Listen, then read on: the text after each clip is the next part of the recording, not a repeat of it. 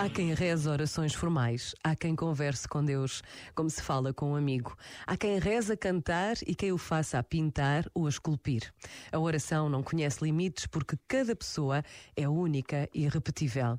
Mas tem sempre de partir de um desejo de encontro, de procura, desta consistência de que somos finitos perante a imensidade da criação. Por vezes, basta a pausa de um minuto para despertar esta vontade do encontro, porque em todos habita o desejo profundo de um encontro com Deus.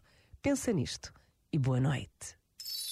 Este momento está disponível em podcast no site e na app.